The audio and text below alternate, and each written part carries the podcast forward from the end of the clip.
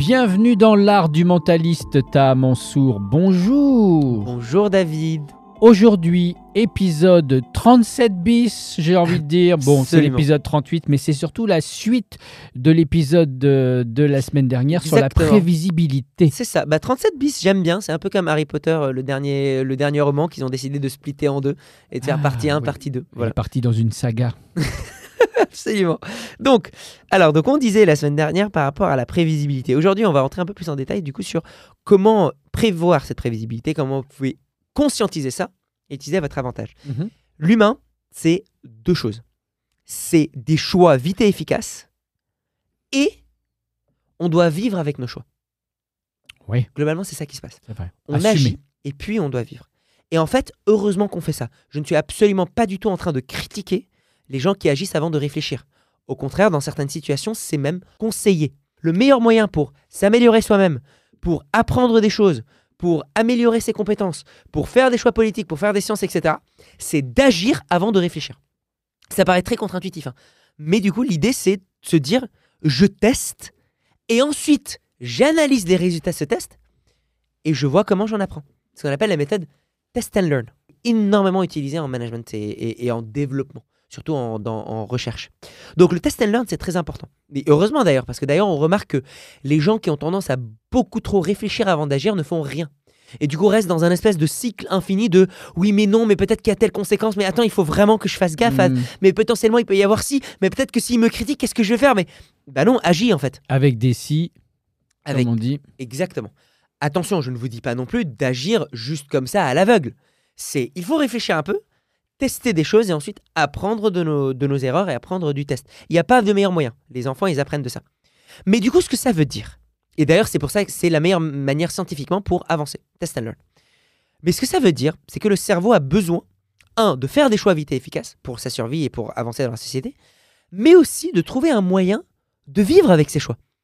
Parce que si à chaque fois qu'on faisait une erreur, on voulait se tuer, bah ça, c'est pas très bien. Non, C'est, on réussirait pas, pas à avancer. efficace. Voilà. Donc, le cerveau a développé justement un moyen qui est le storytelling. On en a un peu parlé avec Olivier Bétache Oui. dans la partie d'analyse transactionnelle sur le scénario de vie. Épisode 16. Exactement, notre scénario de vie. Cette histoire qu'on se raconte à nous-mêmes. Eh bien, cette histoire, en fait, c'est notre manière de justifier les choix qu'on a faits. Et donc, c'est tant mieux dans la majorité du temps. Mais du coup, ça rend l'humain prévisible. Hmm. Les choix qu'il fait sur le moment doivent être des choix faits avec très peu d'informations. Donc, la question qu'on doit se dire, c'est comment faire un parallèle avec des choix ailleurs? Pourquoi est-ce que les personnes avec un visage pointu euh, ont l'air euh, d'être, euh, comment dire, plus carrés, plus compétents que les trucs ronds? C'est parce qu'en parallèle, si on pense à la nature, les choses pointues nous font mal, nous piquent, aïe, alors que les choses rondes sont lisses, nous accompagnent. Et donc en fait, le cerveau adore faire des liens simples. Donc tout est cohérent. Le cerveau adore la cohérence. Il n'y a personne qui est incohérent dans sa vie. Tout est cohérent. Donc, si l'on essaie de comprendre le storytelling derrière et les histoires qu'on se raconte, et ben dans ce cas-là, on peut prévoir cette prévisibilité-là et du coup savoir à quel moment nous on va être prévisible. Donc comment ne plus se rendre prévisible et aussi surtout comment prévoir les autres. Pour ceux qui sont venus me voir en spectacle à l'effet papillon, j'ai une expérience où j'explique de l'influence. J'explique comment rendre une personne entièrement prévisible juste avec les mots que vous utilisez par rapport à un choix Vous avez les dates euh, pour aller voir euh, ta en spectacle. à- en, en dessous. Et donc, une des techniques que j'explique, c'est ce qu'on appelle l'évitement des pièges. Donc, dans le spectacle, je vais beaucoup plus en détail là-dessus avec un autre exemple. Mais l'exemple que je vais vous donner, c'est imaginer que vous avez un sceptique devant vous, que vous avez un mec qui vous dit Nah, euh, je suis sûr que t'es pas magicien, euh, tu peux pas lire de mes pensées, etc.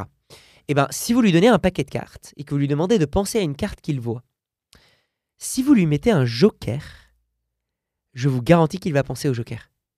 Puisqu'il se dira que c'est le seul choix que vous n'aurez pas pu anticiper. Mais comme vous, vous savez qu'il a envie de vous tromper, Mhm. du coup, vous savez qu'il va essayer d'éviter les chemins classiques pour se coincer dans le seul chemin qu'il pensait était original. Le Joker. Le Joker. Or, comme vous, vous saviez ça, vous avez pu anticiper et mettre le Joker là-dedans. Et donc, la personne, en recherchant à être imprévisible, se rend Prévisible. prévisible. Et ça va être la même chose plus généralement. Pourquoi est-ce que les, les visages, etc., on, on- on- on pense qu'on a fait des choix euh, rationnels C'est toujours la même chose. Quand on est en train de faire un choix politique, il y a beaucoup trop d'informations. Il y a la com, il y a les gens autour de nous qui vont essayer de nous influencer, il y a euh, notre expérience personnelle, il y a nos envies politiques, il y a nos, nos préférences politiques, il y a notre famille, il y a les débats qui se passent, il y a les médias, il y a les journaux, il y a les campagnes du public. C'est trop d'informations. Le cerveau ne peut pas analyser tout ça. Et je vous garantis qu'aucune personne au monde n'a analysé toutes les informations de manière exhaustive avant de faire un vote. C'est impossible. Il y en a beaucoup trop. Soit euh, pour une partie, vous lisez une, un, un peu de travers euh, leur, leur programme avant de passer à un autre. On ne peut pas analyser. On est surchargé d'informations. Donc le cerveau a besoin de faire un choix vite et efficace. Juste clac, tac, tac, tac. Quelles sont les petites informations qu'il fait? Et donc c'est ce qu'il fait. Il va juste regarder le visage, il dit oh ben voilà. Ça sera, ça sera cette personne. ce serait cette personne. Voilà. Mais du coup après, il va se justifier ce choix, bien sûr. Donc il va se dire ah bah ce choix-là, j'ai besoin d'eux. La clé à garder en tête, c'est que on- nous faisons des choix qui nous rendent héros de notre histoire. Mmh. Pas nécessairement la personne la plus forte. Parce qu'on peut avoir de l'empathie aussi pour quelqu'un qui euh, souffre. On se rappelle un peu le triangle de Cartman. Euh, sauveur, victime, persécuteur. C'est trois héros d'une certaine histoire. Le persécuteur, c'est l'anti-héros. Mais c'est quand même un héros d'une certaine manière. Le sauveur, c'est le héros classique. Et la victime, c'est la personne qui se fait sauver. Dans tous les cas, c'est les personnages principaux d'une Mmh. histoire belle. On se raconte, on est le héros de notre propre histoire. Donc on a besoin de se raconter une histoire cohérente et qui va nous euh, rendre forts. C'est pour ça que quand on fait un choix négatif qui a des conséquences néfastes, on a tendance à surestimer l'impact du contexte. C'est pas nous qui étions mauvais, c'est le contexte qui était mauvais. Mmh. C'est ah ben oui mais lui il était assis devant moi comme ça. Ah mais j'avais mal mangé euh, midi. Ah mais oui c'est vrai mais dans le déni. C'est comme en voyant, c'est le système qui a toujours raison. Voilà, exactement. Alors que quand on fait une action et que ça a une bonne conséquence, on se dit que c'est grâce à nous. C'est nous. C'est nous. Ouais, ouais. Oui, bien sûr. Et l'inverse, c'est pour les autres. Le, le- le biais, c'est l'inverse pour les autres. C'est un biais euh, très fort. C'est ce qu'on appelle le biais euh, fondamental d'attribution. Mhm. Le truc, c'est qu'on a tendance à surestimer nos choix, l'impact de nos choix et de notre conscience sur nos actions et sous-estimer l'impact du contexte et l'inverse sur les autres. C'est pas parce que la personne était bonne qu'elle a réussi à avoir des chiffres. C'est parce que son contexte permettait Hmm. que. Par contre, euh, c'est c'est sa faute à elle quand elle a fait quelque chose et qu'il s'est passé quelque chose de mal. Quand il y a d'une er- voilà, quand il y a une erreur, euh, c'est de ta faute, et quand la chose est bien faite, c'est de- le contexte qui était bien. Exactement. C'est souvent on entend ça au cinéma, oui. euh, on n'a pas rencontré le public, oui, mais en même temps il y avait beaucoup de concurrence, euh, il y avait beaucoup de films qui sont sortis. C'est ça, exactement. Et donc, du coup, il y a toujours potentiellement, je ne dis pas que c'est pas des excuses qui peuvent être valides, il y a potentiellement une part de vérité là-dedans. Mais le cerveau a tendance de voir ça en priorité. mm. On voit ça aussi dans le couple. Si on demande au à deux membres d'un couple, qui parmi vous fait le plus d'efforts dans le couple, les deux diront moi.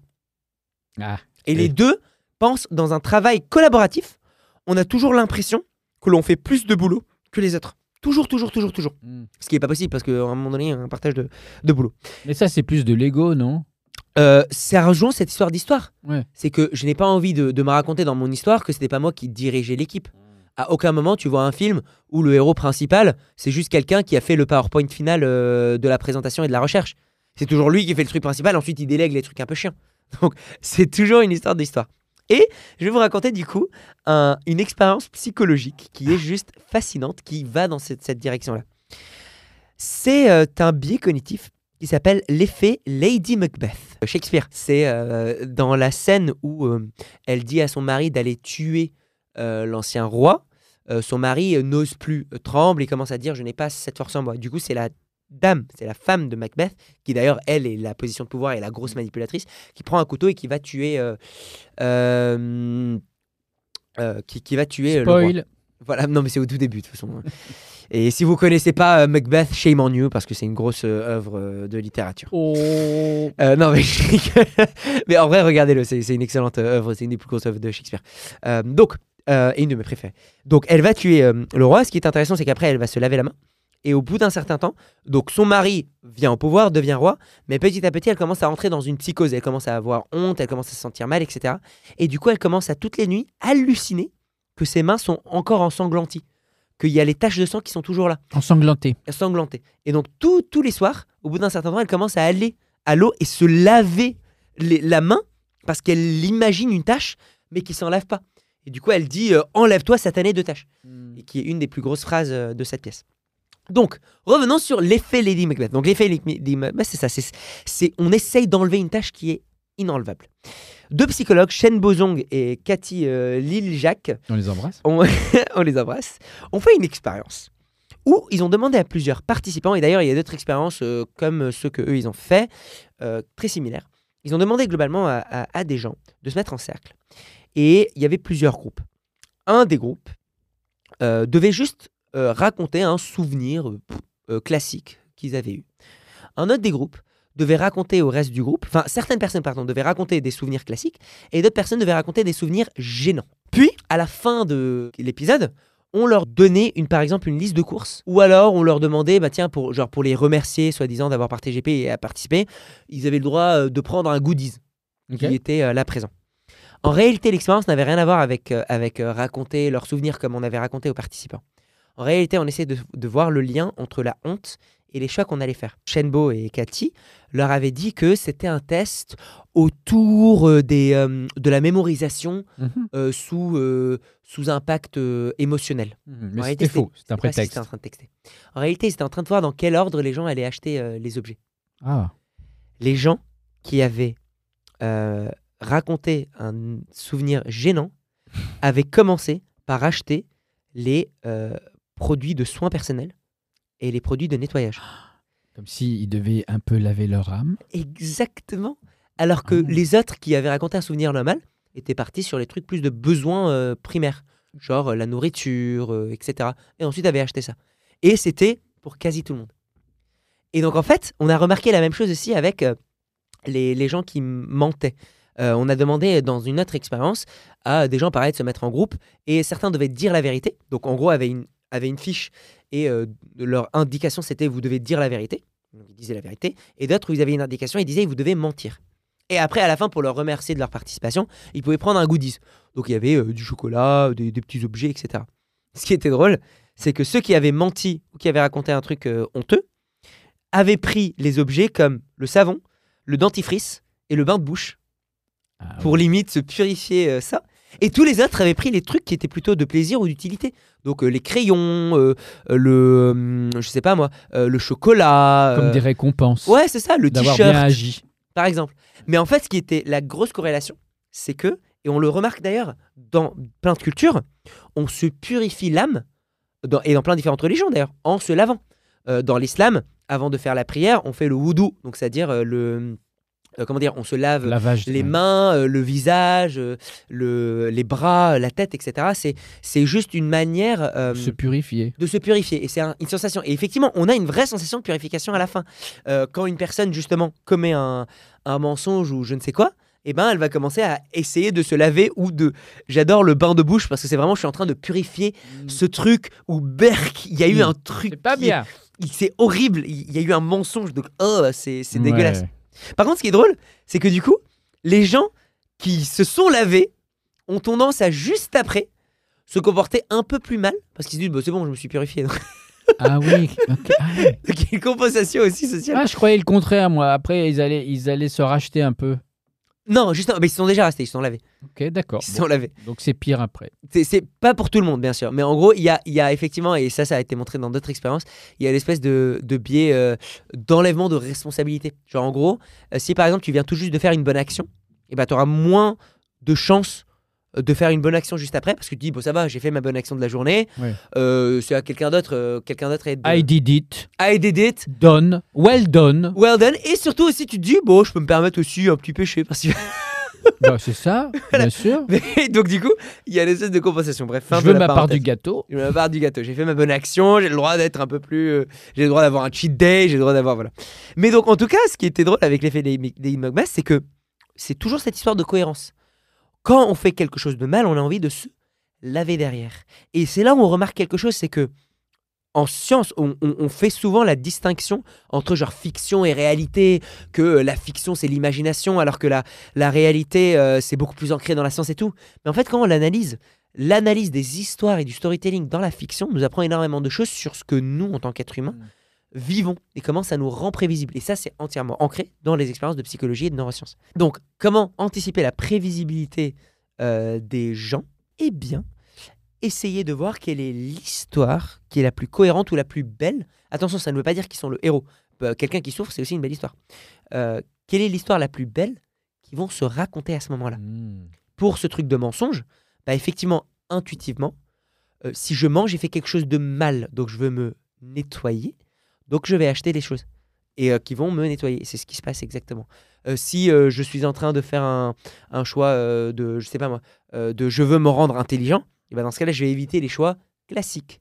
Si en revanche je dois choisir vite, je vais, euh, et ça c'est un autre, euh, une autre expérience, je vais essayer de suivre la foule.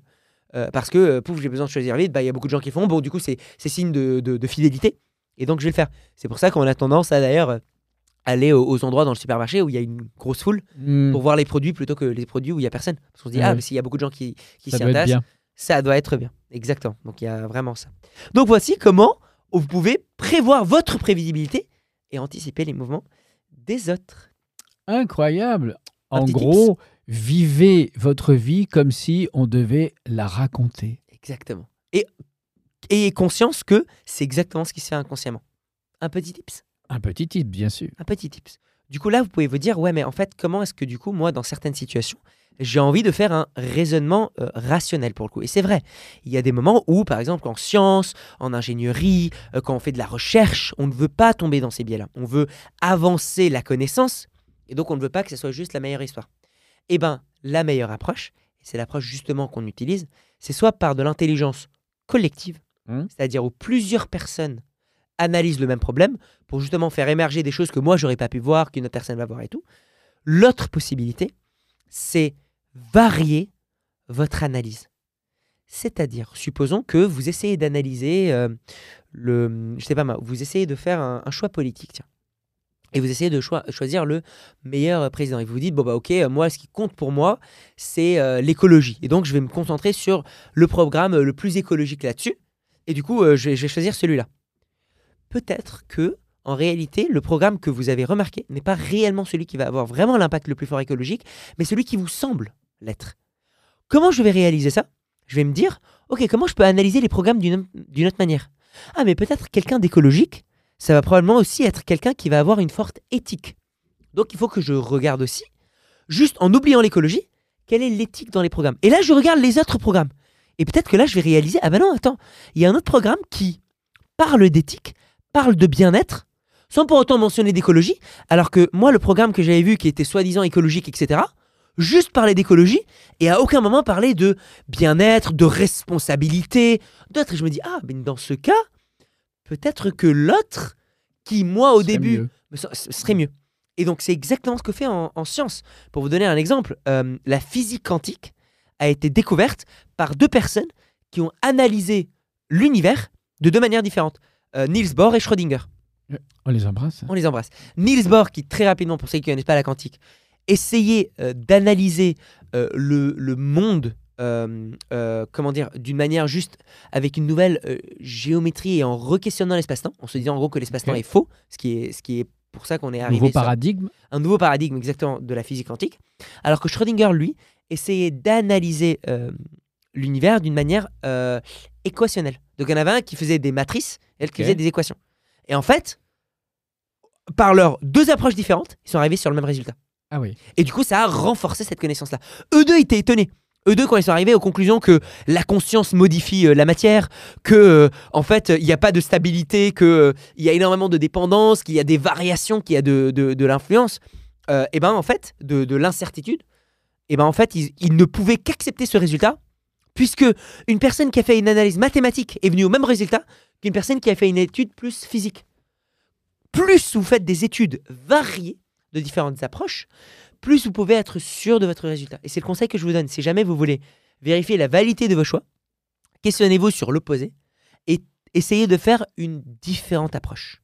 Plus vous améliorez vos approches, mieux vous devenez expert du métier et donc plus vous faire un choix euh, fort.